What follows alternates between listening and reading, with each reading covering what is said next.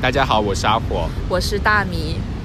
呃，其实呢，我们刚刚已经录了一点点，但是因为中途一个浪打上来，把我们给吓得哟，忘了保存了。你们现在应该能听到很多背景音。那我们今天在哪里呢？在大洋路又跑过来了。然后对我们早上是交了一个论文，然后休息了一会儿，然后我们俩就开着车。三他没没有讲的那么简单，什么叫早上交了个论文？他是昨天 通宵熬到四点，然后睡到六七七点多，嗯然后醒了睁开眼，大概挣扎了那么几分钟，然后又睡到了十点多。我们大概十二点多出的门，嗯然后开了大概四个小时，然后来到在澳洲的朋友知道是十二门徒石这边。然后今天还出了因为疫情的缘故，然后我们到了才发现，啊，先是我们先去了 hotel 想去 check in，然后发现 hotel 这个点没开。他们虽然说四点可以 check in，但是没开。然后我们就跑来想说临时看一下十二门徒石，结果十二门徒石也没有开。对，然后就再往前走，那个那边有个工作人员就说你们可以往前走，有一个呃小的观景台可以下去，走到海岸边。然后我们就发现，哎，我们来了这边四五次吧，就从来没有下到这个十二门徒石海边，它沙滩上看，所以我们现在就在沙滩上面听着海，想说聊一聊，对因为比较有感触。刚对，我们我们本来就是想聊一下博士这个事情的。对，然后刚刚这段小小的插曲也基本上跟我们博士的平时心情有点像吧，就是总是你有很多的期待，然后又有很多的意外。对对对，就是你一开始的计划是 A，结果做实验做出来是 B，文章写着写着变成了 C，最后毕业的时候原来是个 D。就是怎么说呢？我们就想聊聊博士，那我们就从最开始开始讲吧。嗯就讲讲博士的初衷。你的初衷是什么？为什么选择读博？我是我是因为我姐，就是她。她不是那种说，哎，我给你画好一条路，你就往这边走走吧。她的方、教育方式通常是她，她会跟你吐槽，她会跟你形容。哎呀，是我的生活好好差劲。那也不是，她会形容她的生活是怎样的呢？然后她她看到的那种国内的高校，因为她也是个博士嘛，她说国内高校的教育什么方式啊什么，她她会经常讲给我听，然后我就哎我就记下来了嗯。然后我大学期间呢出去交换过两次，然后去了海外，北美那边。对，然后当时就发现哎好像跟跟姐姐描述的不一样，然后他们会就是海外就是北美的那些学生好像看起来特别的自由散漫。自由一点嘛。对，比较散漫也是一部分，就比较自由，生活就感觉不是不是像不那么被动吧，然后就会心里会默默的做个对比，然后就慢慢的发现自己会更喜欢去海外学习这件事情。对我当时的话，起初呢也是我有个姐姐。一切都要从姐姐对对开始。对，然后很神奇的是，我姐有个闺蜜去了法国嘛，也是读博，然后我姐的闺蜜也是你姐的闺蜜，哦，对对对对，同一个姐对，很神奇。对对对对。然后她就说，其实我可以，因为她自己，我姐呢是一直是那种她自己没有做到的一些东西，她会想让我去尝试一下，去完成一些他未完成的事情。但我呢，我个人就是感觉一辈子，呃，不能说一辈子，是在大学之前就是顺顺利利的吧，反正考试嘛也就那样，然后该该保送的就保送，然后该保研也保研，觉得人生感觉就是顺顺利利的就这样下来了。然后后来我我是感觉那时候我的专业是矿物加工的那种本科，那个就是我真的是不喜欢，我是那个是国家国家级一级重点学科，但是感觉以后工作方向就是在内地嘛，嗯。然后我想在沿海，但这种职业行业在沿海可能比较少，嗯。所以就想换个专业，那又想出国，又想换专业，然后出国的话，我感觉你如果工作了，你再出国可能只能说出去旅旅游，不可能说长期在国外生活体验国外那种生活吧，是比较难的，所以我就想说，那就申请出去读个书，嗯。那读书我是大四的时候先先先请先读考雅思嘛，那那个是真的痛苦，就 就暂时不做考虑那个，感觉能吐槽很久很久。然后是申请也是北美加拿大那边 UBC 的一个项目，它那个全球只招二十个，我那没没通过。嗯然后后来又想没通过那怎么办呢？先读了研，然后后来想那就申请出来读博吧，因为读其他研究生的话，就是自己家里开销太大了，一年可能要三四十万。我看到有个人要被浪冲了啊，就是所以会选择出来读博，因为可以拿奖学金，家里不会那么有负担。嗯，这是我的一个想法吧，就就想出国，也没想好出来干嘛，但是有读读博的机会，那就出来试一试。这样我基本上是大一的时候就考了四六级，大二的时候就开始考托福了。啊因为那时候其实有心里想，也没有确定好是不是非得出去，但是我但先把们资料准备好。一个是因为想说先准备着，万一到时候真需要的话，呃比较有机会都是给底气嘛。有准备的人。第二个是我那个学院比较奇怪，它是有点、有点像那种学霸集成学院，但是我是一个混我是一个混进去的学渣啊。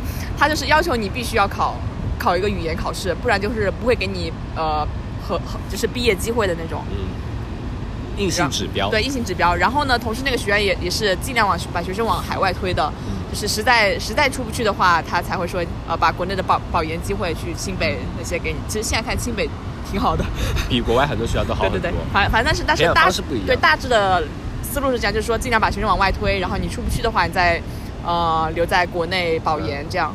我我觉得我还有一个想法是，我觉得很多有有就是我保研第一年，因为我申请出国失败了嘛，嗯然后发现很多本科毕业的同学，他们就开始工作了，就直接进入社会了。嗯我会觉得他们那些生活不是我想要的。嗯，在象牙塔里待久了，就感觉还想在里头待着。这当学生很自由，对，但是那时候我读研的时候有博士师兄带嘛，那师兄人真的很好。嗯但是我会看到国内的博士生他怎么样呢？一个月的那种基本奖学金好像是大概八百到一千的样子，一千五这样子。嗯然后老师会额外给，但是额外给的条件就是你要帮老师做项目。嗯那你帮老师做项目之的额外就是你还要专注自己的课题。嗯，就是你要你要钱的话，你自己的课题就会落后。那你要自己的做自己课题的话，就没钱。好像就是学术和生活有点矛盾，就是你没办法经济独立，然后又得又又想认真读书。对，读博的话，到那个时候他们基本上都二十七八岁，有时候可能要考虑结婚生子。嗯那你结婚的话，月收入，比如说还有可能还要家里负担，嗯就爸爸妈妈支持的，压压力会很大。而且那时候你想在学校那边一个月可能拿个一千五，然后工资。这么多，然后你房租可能你租不住学校，住外面的话，房租一个月就要八百一千的，那你剩下就没多少了呀。嗯然后周末的话，经常就是基本上就没有周末，嗯老板就随叫随到，然后还要经常帮老板处理一些私人的事情，会就很不自由。嗯，所以就会想去海外读。对，就想试验一下嘛，体验一下。这就是当时为什么去申请嘛。嗯，那我们在呃，你还有什么想补充？对，还有就是我我自己也说不明白，为什么当初想读想读博士而不是硕士。一方面也是因为我姐，因为她她读了吧，就是他她读了博，她读了博，不是应该劝退的吗？然后我心里就是有有点向往，因为我因为觉得听就是自己看一些别人的经历啊，然后听他描述，觉得哎读博士也没有很很苦的感觉嘛，就挺向往的。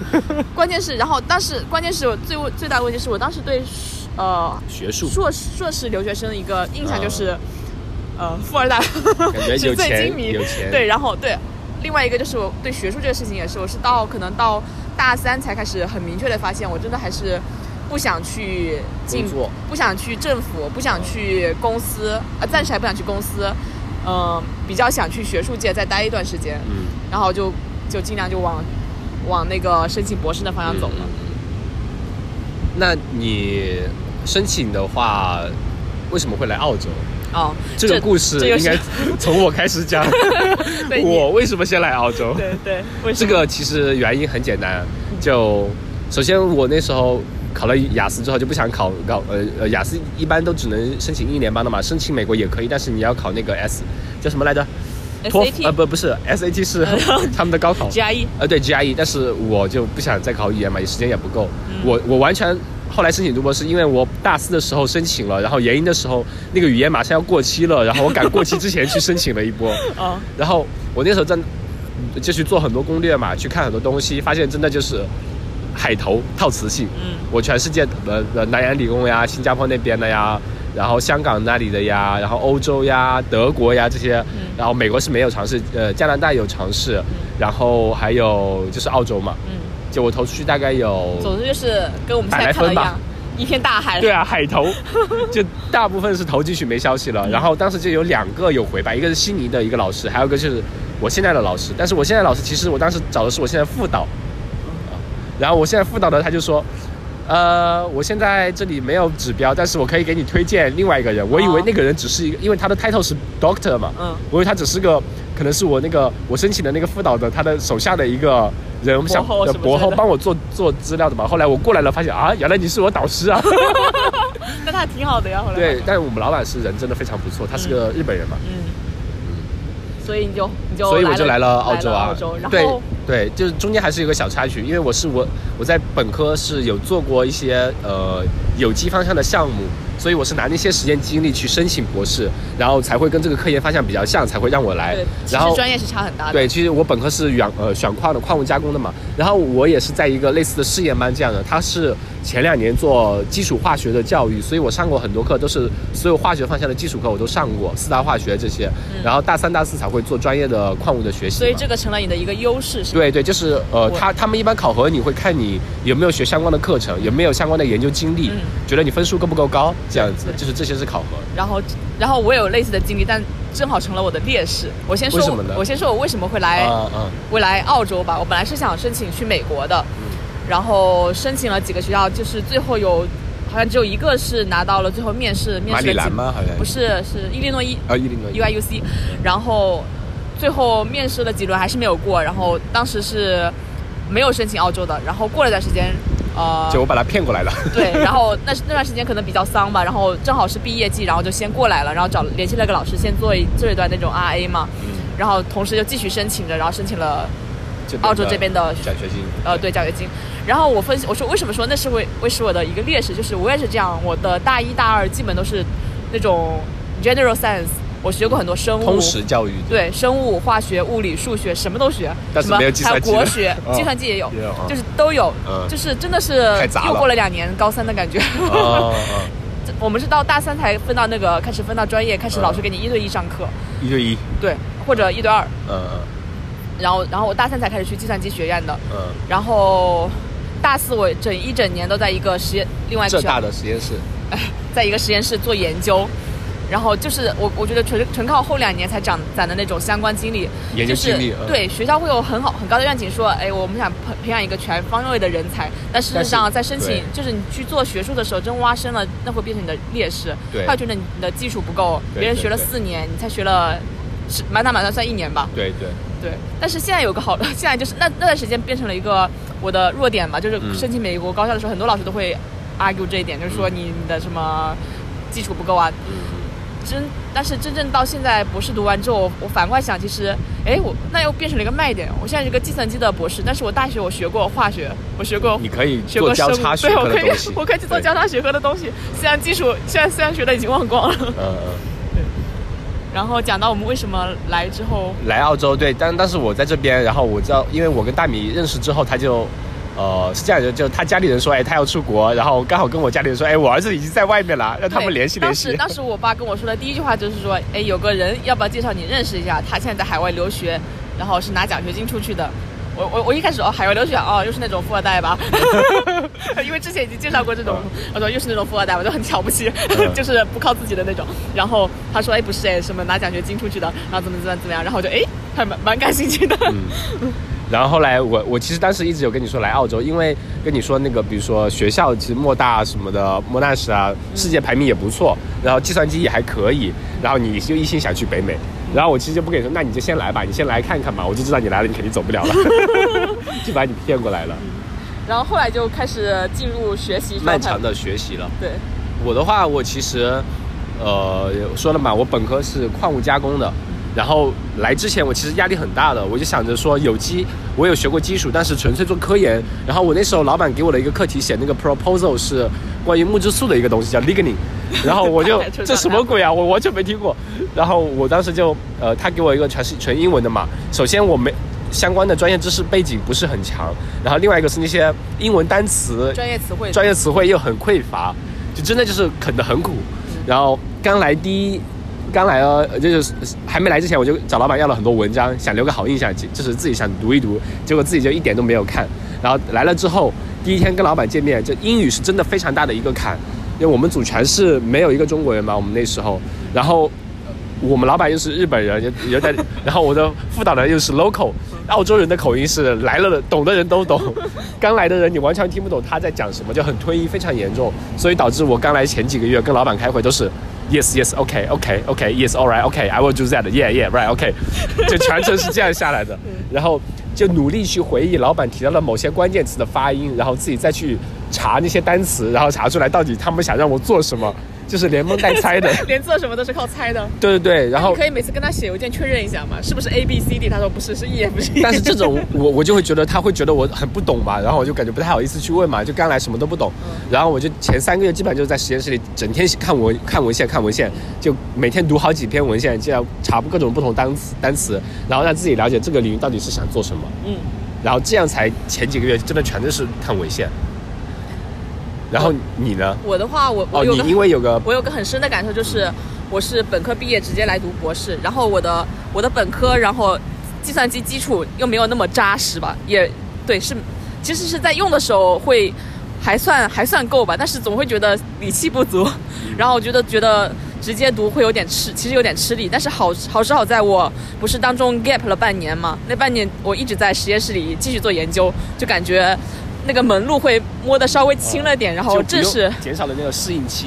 对，正式入学的时候就没有那没有没有像刚开始那样子觉得特别吃力了。但是后来的话，当中还是有经历过蛮多那种比较心痛苦的时候对整个心态要崩溃的时候。就比如说有第一个项目，然后是要需要很多数据嘛，然后纯手标，我有几个月全在标数据。半年吧，感觉。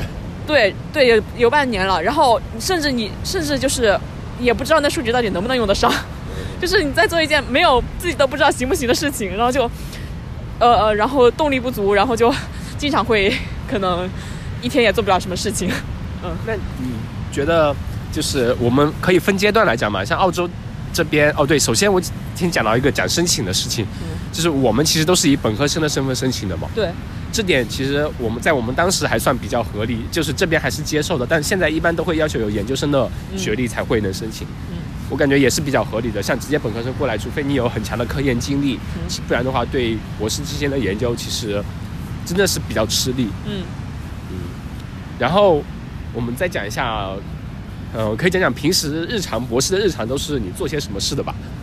呃，我觉得我们两个可能还不太一样。完全不一样，你是实验学科，对，我的是工科嘛，就是做有机化学。那我每天就是，我也是工科啊，对啊，对对对，这就我的你是是你算理科吧？理工科呢。嗯啊、我对我的偏向于基础研究一点。你偏 science，我偏 engineering，先暂停上去再。没事。呃，哦哦，可以可以，先暂停一下吧。要走一个大楼梯，怎么暂停啊？关。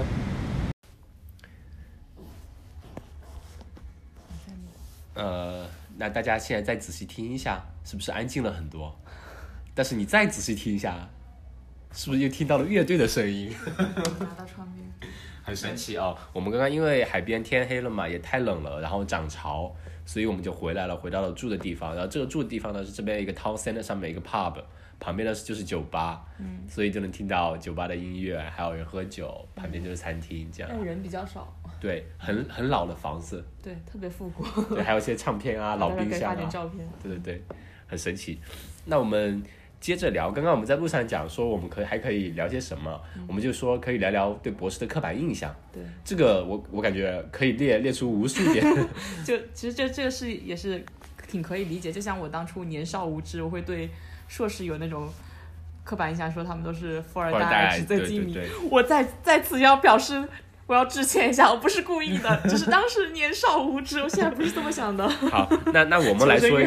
那我们来说一下对你对你们这一类人的刻板印象，对你们这 就是比如说计算机专业的，嗯，我一般是不是讲起计算机专业的博士，就是哎帮我修一下电脑？那么请问你会修电脑吗？我还行吧，修电脑是指的是哪一方面的还行？硬件、软件都会吗？你真的会吗？就是基本的，基本一点就是拆机再装，我还是装过的。啊啊！然后比如说死机啊，那很简单，重启呗。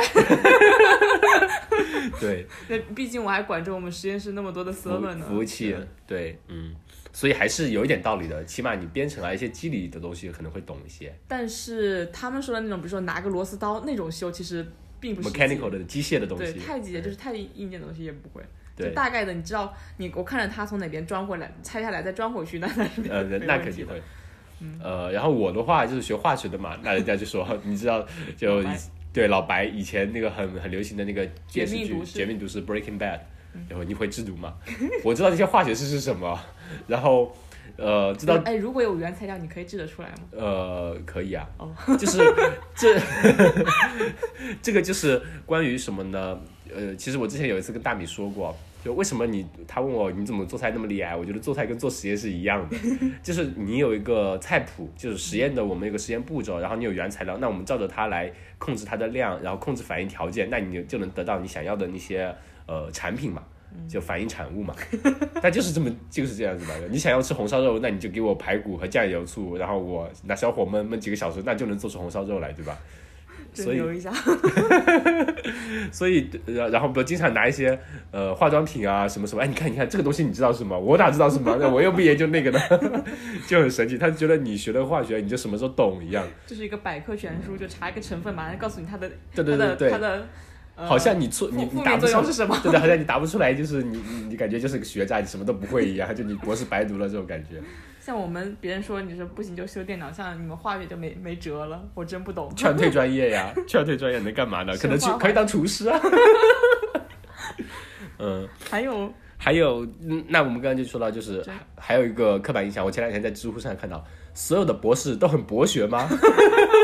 但是我觉得有一点就是，我认识的所有博士都很好奇，对他们有求知欲对求知欲很强，所以你才能在在这个领域就探索下去，能活下去。包括包括就是不只是在领域内，就是在生活上，就嗯，不说某些特别书呆子的博士吧，就大部分人就是在生活上很多事情都是求知欲很强的，就一定会问为什么，嗯然后一定会去查一下那种。嗯嗯嗯，就感觉对知识的探索欲会比较强一点。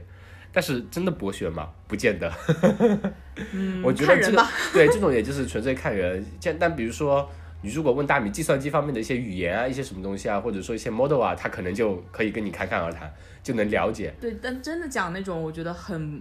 呃 General 的东西博学，我觉得是人文学科的人会更博学一些吧。对他们也是有专业有上知天文，下知地理。对，就那种一般，或者就是比较、比较浪漫主义的人。对我，我认识一个，就我刚来的时候，他叫 Tony，不是理发的啊，就是 这边读博士的一个 Tony 哥，他现在在华东师范大学呃当教授了，他很厉害，但是他博士这边读了七年还是八年，甚至更久。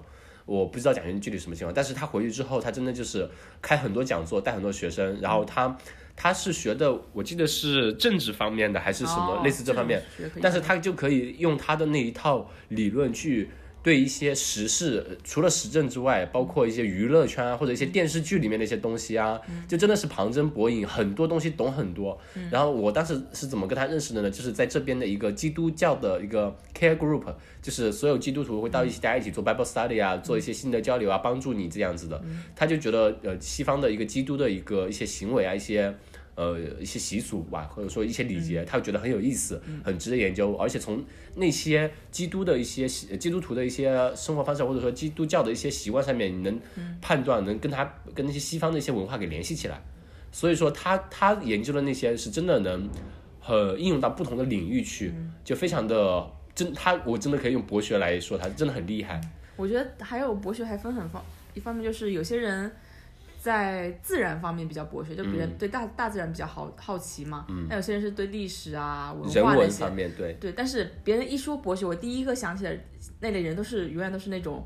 呃，对历史啊、文化艺术比较博学的人，啊我都会忽略掉那些对社科类的，对就有科学、科学类的呃理工科类的，那我发现，但是我发现就是身边大多数的理工的理工的学生都是对科学方面更博学，我觉得他们可能对历史文化就是如果说博士的博学的话，我觉得在他的领域里面他会比较博学，嗯，但是在其他领域是相对会匮乏一点，但是也看个人。对，我是说，就是说在自己领域博学的前提下，如果别的知识领域也有涉及的话，大部分理科、理工科的学生都是更擅长自然科学的东西，嗯会更好奇一些。然后社科类的就是更喜欢历史文化那种。对，然后我就是那种现在就觉得自己的历史就是个文盲。嗯那那你觉得还有一些刻板印象，你觉得博士都是书呆子吗？也很多人就说你读书读傻了吧？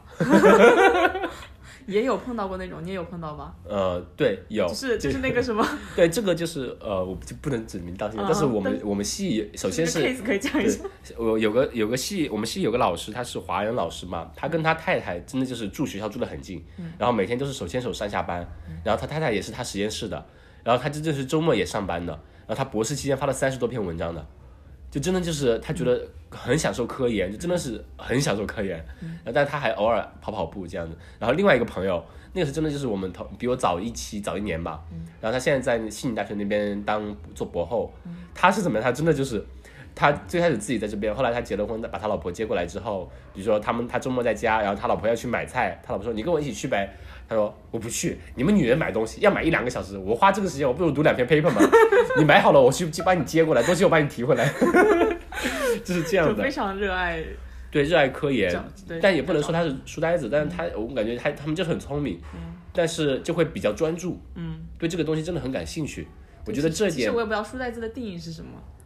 就觉得不不灵 泛，我的我的感觉是不灵泛，你可能就是只会做那一点点东西，然后在那个之外的东西就一无所知，那不灵泛，我觉得。但是我觉得，呃，极个别是非常享受科研的那种，真的是很，我会说那种人是大牛，不会说他们是书呆子，他们真的在自己那个领域里面做的非常出色，而且是以后一定会有所建树的。嗯嗯。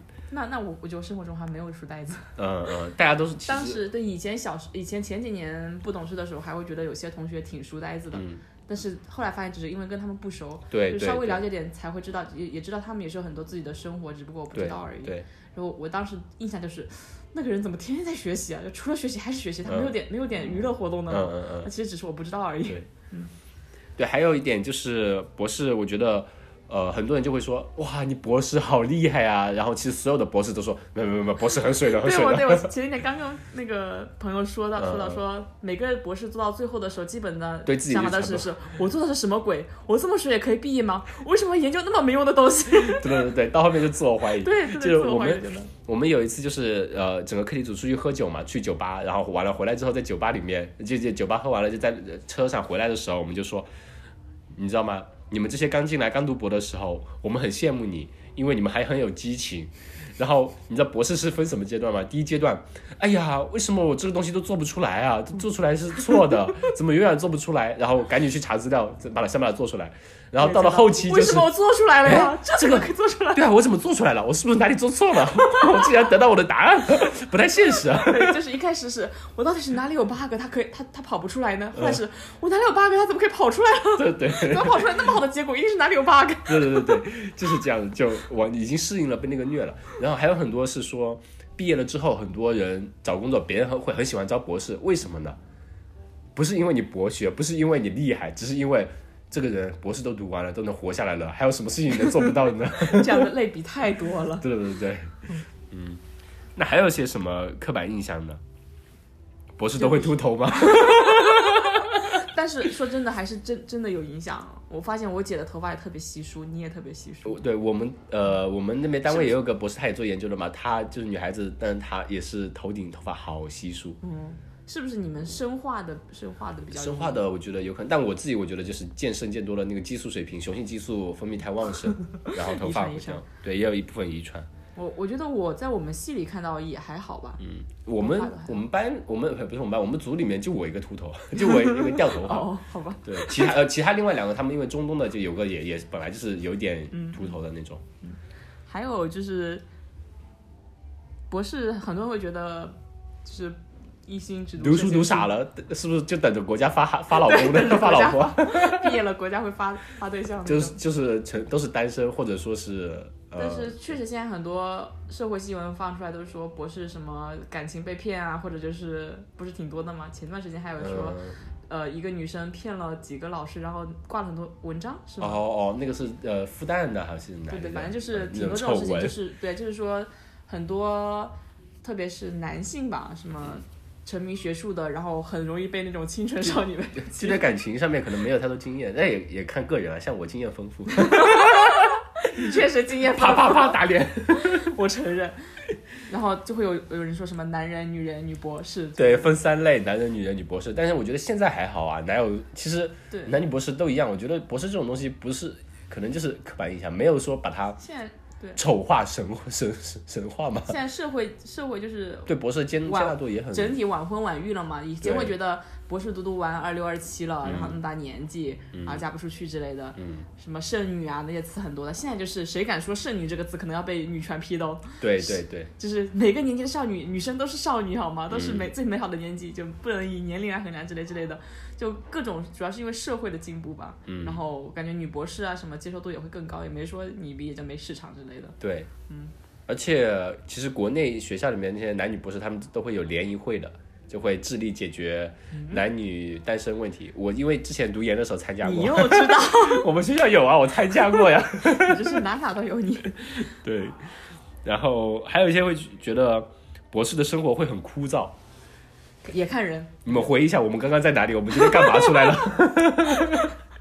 我们对对，也也看人的对，就是有些朋友，像刚刚说的那些朋友，他们可能就真的非常受非常享受科研，嗯那他周末也会泡在实验室里头，其实人家也不觉得枯燥枯枯燥，但是很享受。外人看了会觉得他好像真的整天在那里看看文章做实验。对对，但对我来说的话，我刚来的第一年，我是真的，因为家就在是离实验室大概三百米吧，走路大概五分钟，我就是真的没有生活的。我每天因为家里网又烂，我就在白天就在办公室实呃做实验，实验室做实验，然后到下午就晚上就读读文献，有时候打打游戏。就待到十一点回家睡觉，然后有时候半夜还起来取个样，然后再回去睡一觉。有时候在家锅上炖着炖着肉，对对对然后去做就。早上先吃个早上去上班，然后大概十一点回家，先炖上炖炖一锅肉，然后再去实验室，然后干到十二点炖一个小时，回来吃饭，是这样。好神奇啊，这种生活体验。因为那时候在澳洲这种地方也是没有车嘛，就很不方便。你去哪儿就基本上就是周一到周五上班，然后就做实验，然后周末就拉个那种小推车，然后坐个公交车去镇上买菜，买 买足一个星期，然后在家里就待一个星期。看来是我来了才改善你的生活条件。对你来了，然后后来买了车，然后认识了好多朋友，对，然后就开始生活哎，都是把你带坏了。带好了，不然太无聊了。你这种好学生，不要跟我这种坏学生玩。对，然后像我们的生活，，对，不是，我是说，像我们的生活，其实我感觉很丰富。嗯，我们周末没有，就是你刚来的那一那半年，嗯，没有一个周末是在家的。嗯，基本都在外面。每个周末对把墨尔本的所有的，就是不是说所有吧，大部分山啊、水啊都去玩遍当中有。两年压力大一点，就出去出去的少了。对，因为啊最开始是周六周日你都有时间在家的，后面就是你周日在家，周六要上班，嗯然后周日在家的话，那一天就基本上哪里都不想，有点累。然后有有一年不是一直在跑步吗？哦，对，有一年是一七年在准备马拉松，对，周六上完班回来，周七周日早上大概五点多起来去跑步，跑完然后呃大概三个小时，大概八九点，然后跟朋友吹吹逼干嘛的，拉伸一下十点多，然后再吃个 brunch 啊，然后就中午了，回家吃洗个澡啊，就睡一觉就一两点了，然后下午就看看剧啊干嘛的，准备晚饭了，一天就过去了。过了。对，对，那时候就特别规律。然后像我们的话，生活调节的就比较喜欢跑步、越野啊，然后偶尔去玩点有的没的健健身啊，然后买买东西啊，逛逛商场啊，就这样子。然后有些也还有其他朋友的有些什么的，你会知道他们有些什么爱好。嗯，为什么咱不是讲我们的生活枯不枯燥这件事？对啊，，就他们其他的那个博士朋朋友的的同事的生活呢。我我那个法国同事他就喜欢泡吧，他以前每周三晚上必定要去酒吧，就可能带不同的妹子回家这样。比较有意思的，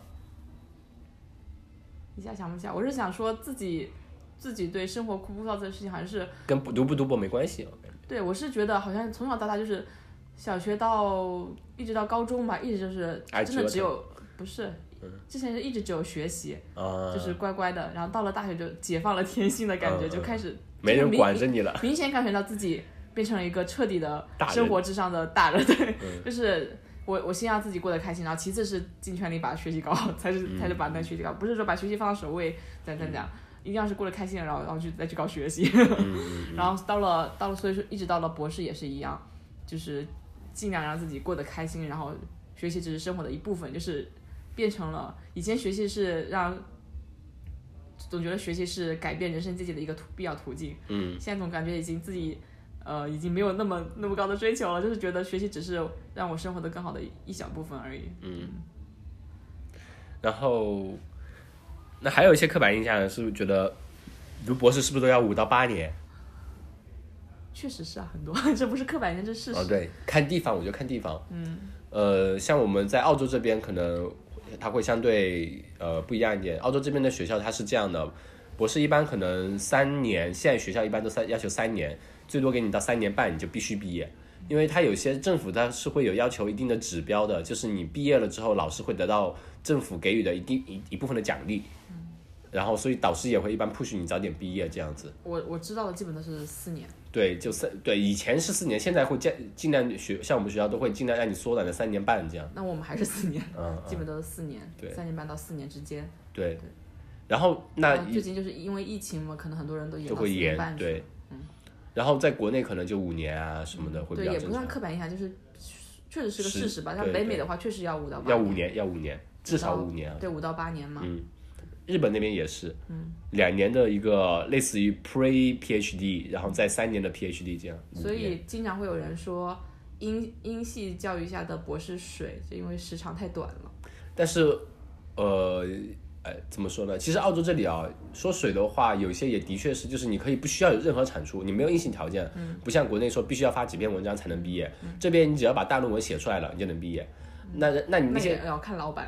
对，就是他，但他对他要看老板，但是他的呃学校的基础条件是这样子的，然后很多人就是会宽松一点，但他他很多时候就是说，你做实验，因为你不可能做出来永远都是 positive 的实验，你可能做出来很多是差的实验，但是那些也是可以放到大论文里面的。嗯，所以大论文的四个章节可能都是差的东西，那你就不足以成一篇文章，那你就可以直接就毕业，然后没有文章，这也可以。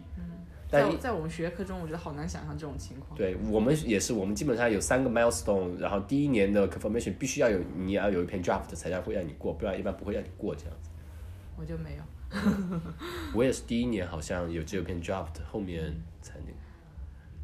然后但是我觉得时间时长，嗯，怎么说？就是以前会觉得澳洲时间短是个优势，就感觉做什么事情都想要争分夺秒，就对想快点毕业，对对啊、快点什么都要快，什么都要快。然后后来到这几年才意识到，就是太急了，感觉自己，包括有有一段时间一直在后悔，我为什么不去读一个 master 先，嗯，就是真的去把这些事情做做扎实，然后再去读博士。如果真的想读的话，那我我不会这么想哎，我觉得就是我对只有小小部分时间嘛，到现在就会觉得真的就是时间快时间短并不是一个优势，你真的做出来什么东西才是对对。对，时间长对时间长也不是个优势，别人可能八年有有三四年都在游手好闲，对，或者帮老板做项目自己没有东西的，对，可能可能也没有产出什么有意义的东西，嗯，然后我觉得也不值得。甚至有些人他像我们这个专业，你如果文章发了多，发足四篇了，你可能两年就毕业了，也有可能的。嗯，两年读个博士学位，你后面可以再两年再换一个博士学位也可以。头发不想要了吗？对，嗯、你刚才想说什么？被我打断了，我忘了。忘了，对。那再说说最痛苦的时候吧，博士。我其实对我来说，你给我的很深的体验，是你的那种激情，或者说那种精神状态的变化。对于博士期间，你一开始，或者说你在呃读博之前，你在以前大四的时候做研究的时候，我会有那种感觉，我觉得你有可以在特定的时候，你能沉得下去，你能不接受外和外出外界任何打扰，你会对你的研究会觉得有意思。然后到某个阶段，不是可能第二年开始什么的，我会觉得你好像对你的研究的东西会有一点觉得它没有那么有意思了，然后没有像最开始那么有激情了。到了后面就真的就是赶紧结束吧，就有点这种，感觉。就有点像跑马拉松，就是一开始刚呃刚起跑的时候，你肾上嗯腺激素疯狂分泌，你就跑特别快，就觉得哎怎么跑也不累，嗯就就往前冲冲冲冲冲冲，然后跑到二十几公里的时候，你真的觉得就是身就开始疲惫熬了，你会开始想我为什么要来参加这个比赛？嗯真的一直在想这个问题。我在家里躺着看电视不好吗？为什么来跑马拉松啊？那就持续十几十公里啊，最后十公里就是。要撞上期那种啊，快点结束吧，快点结束吧！我也不想立立立马倒下来看，就跑跑那么多，让我跑跑完吧。不会说现在就不跑了，坐个车回家看电视，我也不服，我就跑跑到跑跑到跑跑到，然后赶快跑跑来都来了，对，来都来了，读了读了，就是就是一个类似的心理过程吧。嗯对，像我自己也一样。嗯，你说但我觉得那种大牛就是那种全程可以保持匀匀配速，然后一直冲到线。对对对，学术大牛也是，就是对一直保持那个激情才会做得很好。像我们这种就是，对，我觉得我自己也一样，就是我觉得大米变成这样子，我有一部分责任，变成这样，这不是很正常的生呃理现象吗？因为我因为呃怎么说呢？你刚开始读博的时候，我那时候已经是最后一年了吧？嗯，我就会一直跟你说，我说博士千万不能浪费。像我这样子，其实这半年这一年来，我可能很多事情都没有怎么做，因为我都在围绕的一个困惑，可能就知道他在那里是要早点把它做掉，不能拖。早点把它做了，我可能就知道这里做不通，我可以再多做点东西出来，但结果我没有多做点东西出来，我就觉得浪费了很可惜。我一直在跟你说，但是有时候呢，可能明明到了到了后面那个时候，你可能真的就会很难坚持下去啊，或者什么的，就就对，就你刚才讲的那种，跑步的时候，对，就跟跑步一样，别人说再多道理我都懂，但是我真的跑不动了，就会有这样的感觉，嗯然后我觉得有时候会比较有压力大的是 deadline 在那边的时候，就改文章什么压力会相对大一点。但是就就今天早上刚我们刚刚之前也说嘛，大米今天四凌晨四点三四点投了一篇文章，deadline 是今天早上六点，就我觉得这种时候是相对痛苦一点的，可能熬夜熬得多一点赶 deadline。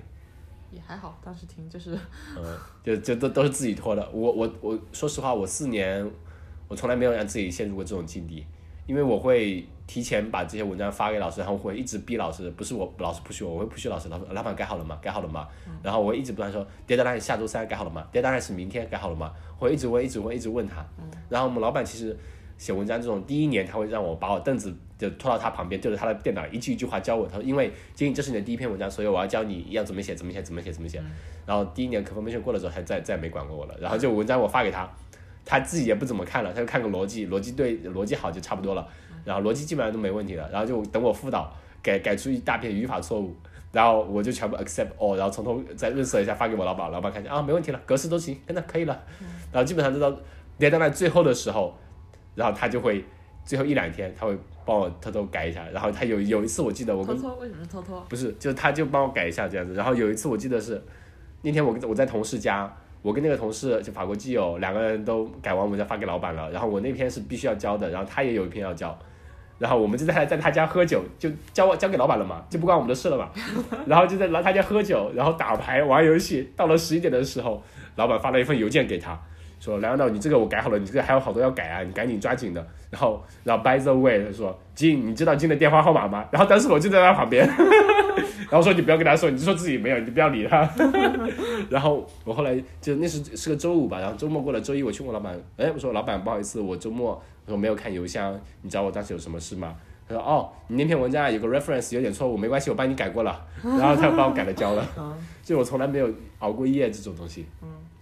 但是我记得有个伊拉克的同事，他是博士毕业，呃，deadline 是那一天，老板拉着他在实验室，在办公室里面，因为他的所有文章，那我们那边是你要把 paper 全部在那天全部要交掉，然后才可以把你大论文交掉。然后他那天拉着他在实验室，因为我那个是办 publication 嘛，然后他拉着他在他办公室里面一直改改改改到凌晨两点，他们两个人，老板跟他两个人改到凌晨两点，然后把他交掉。嗯有是不是老板拖的？对，老板拖的，因为我我得出经经验来，就是通过前几次的投稿和改稿，基本上老板都在最后，就是你再早发给他也没用。对，再早发永远都是最后的 deadline 前的凌晨，老板才会改的。对，嗯，那但是我我我整体上我也有感觉，就是现在做 research 和大四的时候在浙大完全也不是完全状态，差很多。对，状态差很多。那时候会，那说时我觉得那时候更有激情。有个目标，对，那时候因为还想着申请更好的学校什么的，嗯现在就感觉自己在那个，我其实有点是替自己解脱。现在是自己真的进来之后，然后开始说自己，哎呀，觉得学习也没有那么重要，什么嗯快点毕业没那么重要。其实是 其实自己懒，对，嗯，我也不知道到底是自己是怎么想的。就没有好好静下来想过到自己到底要什么。就跟那时候，那时候就是真的想着申请个好一点学校，嗯，尽早毕业，嗯，什么都要快一点，嗯好一点。现在就觉得好佛系哦，就是、嗯、是不是澳洲的生活太磨人了？有可能就是 磨人的小一方面觉得是自己失去斗志，一方面觉得自己看开了，我也不知道到底是到底是总归就是懒了。嗯 对懒了。但是我觉得在别的方面我也收获很多，我也没有觉得不甘啊。有是呃，在学习上我可能没有以前那么有激情，但是我觉得生活上很多事情让我更开心了。嗯嗯，然后找到了除这个之外对你更有吸引的地方，就生活可能对，然后同时同时我也没说呃搞得就是 很很差劲吧。嗯嗯嗯，就是感觉得到了一个平衡，但是有时候偶尔想想，我就哎会不会后悔啊？也我我也是，我觉得我读博士，我觉得就毕业，我的文章有发了六篇嘛，是我整个实验室最多的。嗯。然后我就觉得，其实我我我没有发出很高水平的文章，有一篇最后的时候发了，然后有一个是 book chapter，、然后我觉得我可以了，嗯，跟比同组的人都厉害，但是有时候想想，他们那些人整天吊儿郎当，我比他们要勤劳一点的吧。然后我就会觉得是不是应该不跟他们比啊？但是那些大牛我又比不过，哎，算了算了，佛系一点吧，就这样。就就习惯了在这种比来比去的对对对生活中长大，然后一下子到了，就是嗯不知道该找谁做参照物，就是你跟实验室的同同学比也也不是一个很好，就是大家研研究方向也不一样啊，然后一路的背景也不一样，就是感觉就感觉过好自己的生活就好了。对啊，哎，有时候想想，哎，我的我的文章可能没有人家多吧，但是哎，嗯我有个老公，然后我们玩，我们我们走了那么多地方，嗯。然后以后比如说人家也可以，可能人家过十年去就不是这种感觉了，嗯嗯，然后我就觉得每个时间可能有生活可能比他们对啊，有反正牺牲也会有收获吧对，就会这样这样开导自己的懒。其那实说到底确实是懒，是，那你觉得就值得吗？读个博？值得呀。嗯。嗯。然后我还有个，呃，想想呢，我觉得你觉得博士期间你，首先是你个人技能啊，或者说你觉得收获最多的是什么呢？个人技能，技能或者说是读博给带予带来的学到的东西，技术的敏感度，技术敏感度。我是最近带学生带的，我才会发现，嗯就是很多时候，其实我觉得现在老老师们，因为他可能离开前线太久了，他可能嗯做做只是高层的指导我们嘛，他对很多技术的敏感度也没有我们高，就是知不知道你把哪哪个东西用进来行不行？嗯嗯呃，不是说那个大的 idea 行不行，是说细细节到到底哪步大概用大概怎么啊设计，他们也不清楚。然后像 master 学生，他们就会比较找不到方向。嗯。然后我觉得到博三、博四的时候会比他比他们会稍微好一点对，就是知道新的那些哪些技术怎么怎么样改一下，往嗯哪个方向改可以用到你这个 task 上。对我们老板他就是也有个说，就说我现在就第一年、第二年说，就第一、第二年的时候，我知道你很多不懂，所以我可以全程指导你。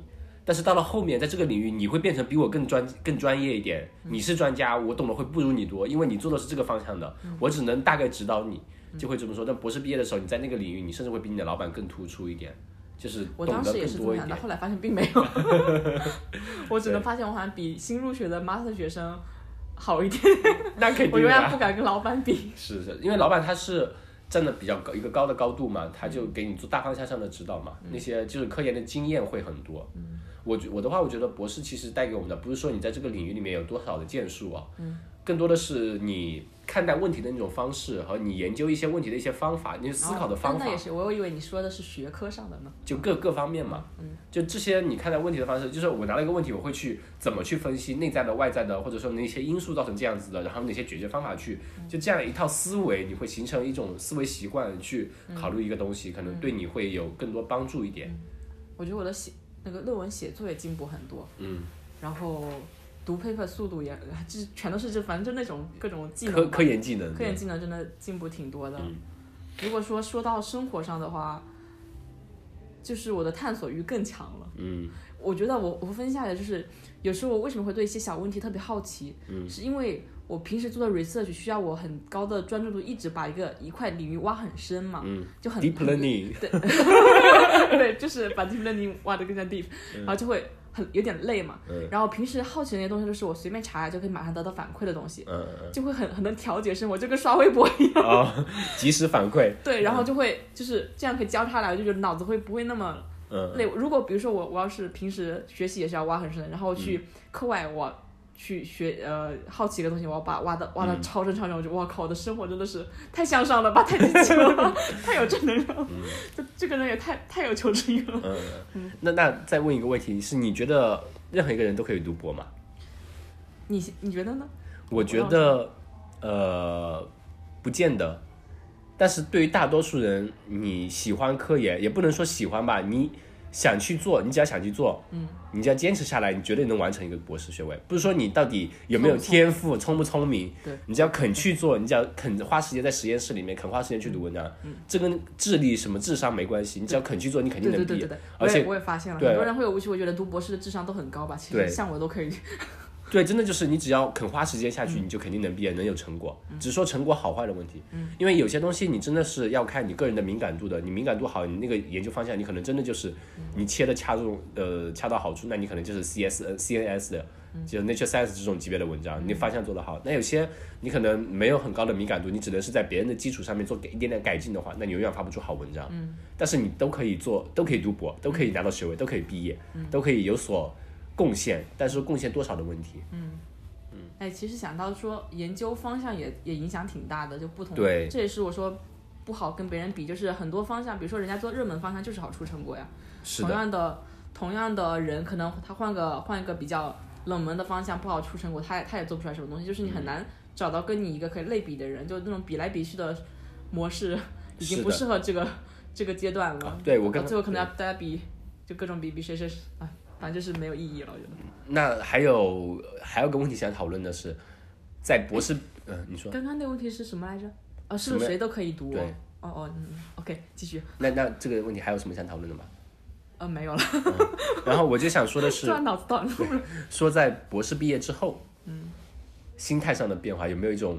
我我是说，我先先说我自己，我不知道，因为你现在刚好处在即将毕业的一个关口吧，嗯，然后我当时大米其实也知道我当时的状态，因为可能男男生女生不太一样，我当时我们还讲过，我说你毕业了，你找不到工作，你不会很急吗？你说不会啊，你赚钱养家，我就 gap 一一年出去玩去了，我干嘛要工作啊？我放自己放个长假先啊。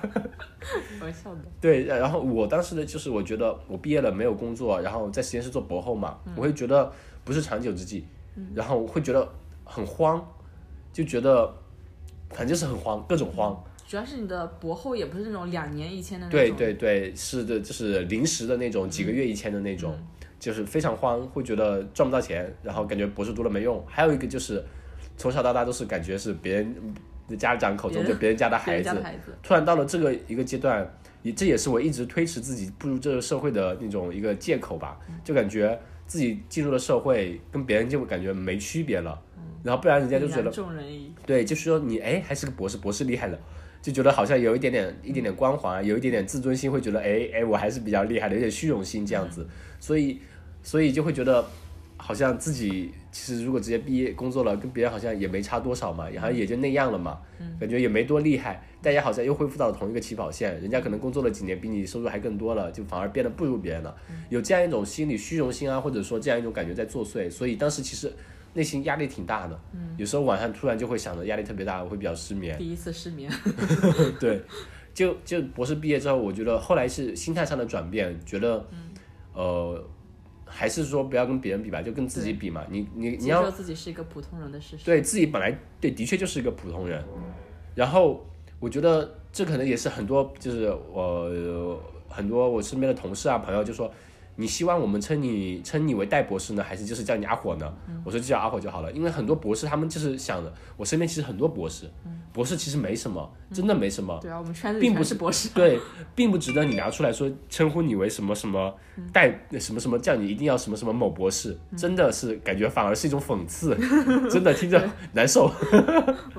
所以到后面我就觉得，呃，这种是无关别人的，更多的是你想要怎样一种生活。是不是真的喜欢就这样在呃个比如说呃工作啊，或者说继续做科研啊，就是你自己想要的一种生活方式。然后博士也只是一个仅仅是一段经历而已，并没有什么特殊的。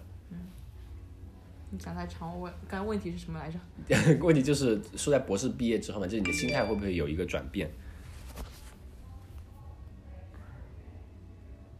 嗯，呃，心态有没有转变？你可能我还没有毕业呢，我现在脑子短路中。我觉得我刚刚才讲到一半的时候，我想说一个事情，就是，嗯、你刚才讲什么？我觉得，我觉得 你太长了。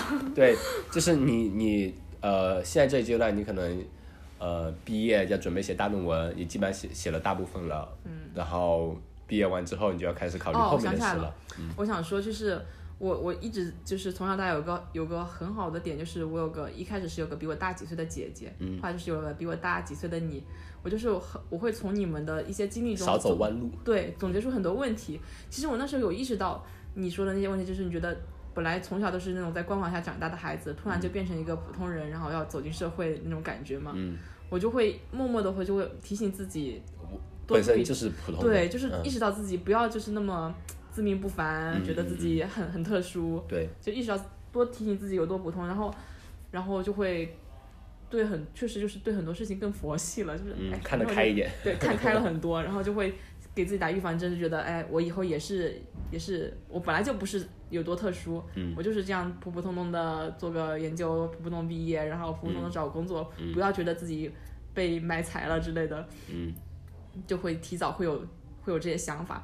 但是呢，也就导致了我就是最后一个阶段，我觉得越来越觉得没有冲劲。对以前我反正就是这样子了嘛，你要我怎么样嘛？就是这种这种很奇怪的心理，就是自己也说不清楚到底是怎么了。就是以前会那种很真的很那种网络上正能量博主的形象，就是我要怎么样怎么样，然后刻苦学习，口号喊出来那种。现在就是哎呀好傻呀，嗯就自己默默努力一下就好了，就是这种感觉，嗯，就很矛盾吧，还还在成长过程中。嗯，哎，你会不会觉得有有有刻板印象，就是别人觉得读一直在学校里的人就是一种巨婴啊，就是。那也还好吧。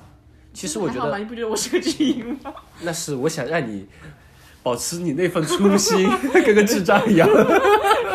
我经常就觉得我跟工作了几年的高中同学、大学同学比起来，就觉得自己好不圆润，好好，我就很可以说我很真实，或者说我太太傻了，就我我就不懂那些套路。我有一点就是，呃，体会比较深吧，就是我以前读本科的时候，有个我做呃办公室主任啊，或者做那个部长什么的，然后有个部下嘛，但是是我们同年级的嘛，然后现后来是很好的朋友，就是兔子嘛，哦哦，就是做对 HR 了是吗？对，他做猎头嘛，然后就最开始的时候，他那时候会觉得在大学里面，他会觉得我好像很就处事很很有一套，然后会觉得比较成熟。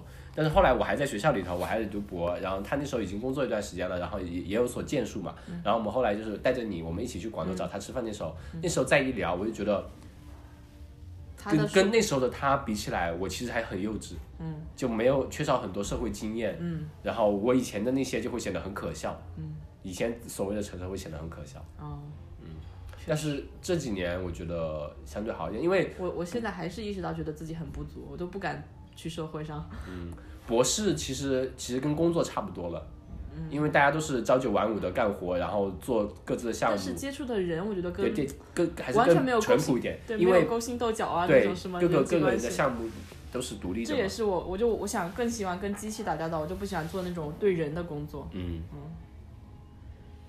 呃，差不多还有还有什么吗？我记得提纲上还有一点吗，没有了，都讲完了，值得吗？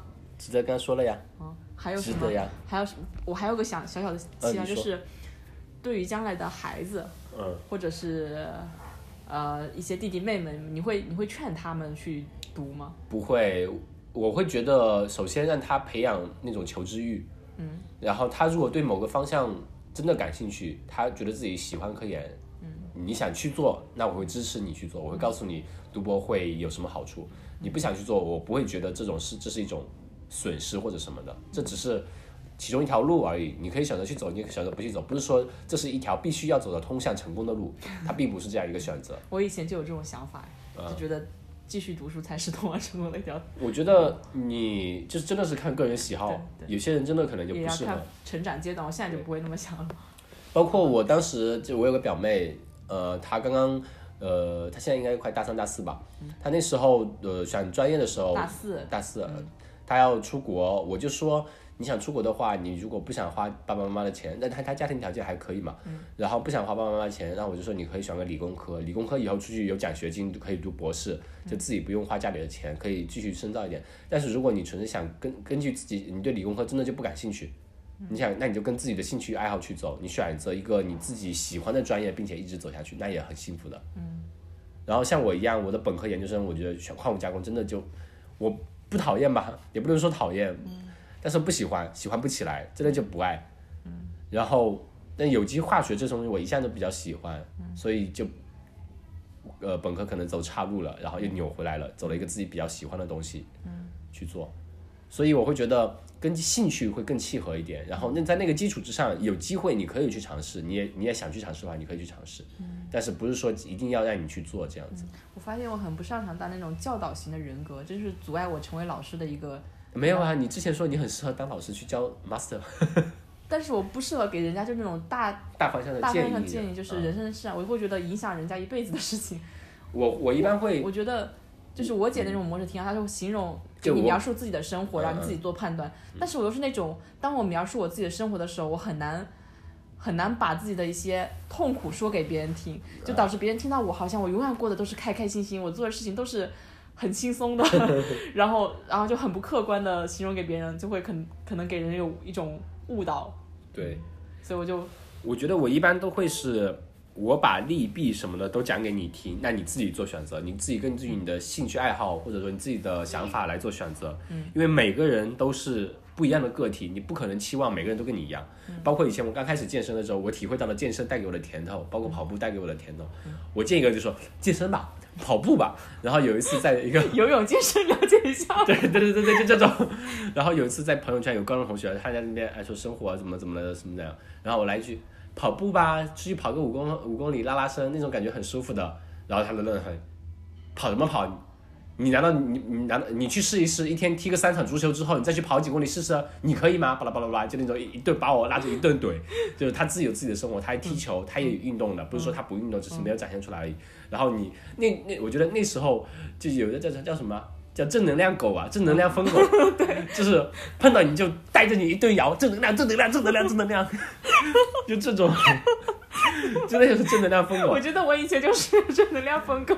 但我觉得现在更多的就是，我可以给你展现出我是这样一种状态，但是你做不做，我不我不管，那是你每个人有自己选择的个体，嗯，而且每个人有不同的条件，不是说每个人都有像我们一样有闲有暇有时间有闲去去跑步啊，或者去经营一项爱好，不是每个人都这样子的，嗯，我就是不能没办法把自己的伤疤扒给别人看的那种人，嗯。就是我我我说不出来我的痛苦给别人听，就导致别人听到都是好的。嗯，正能量疯狗这个词，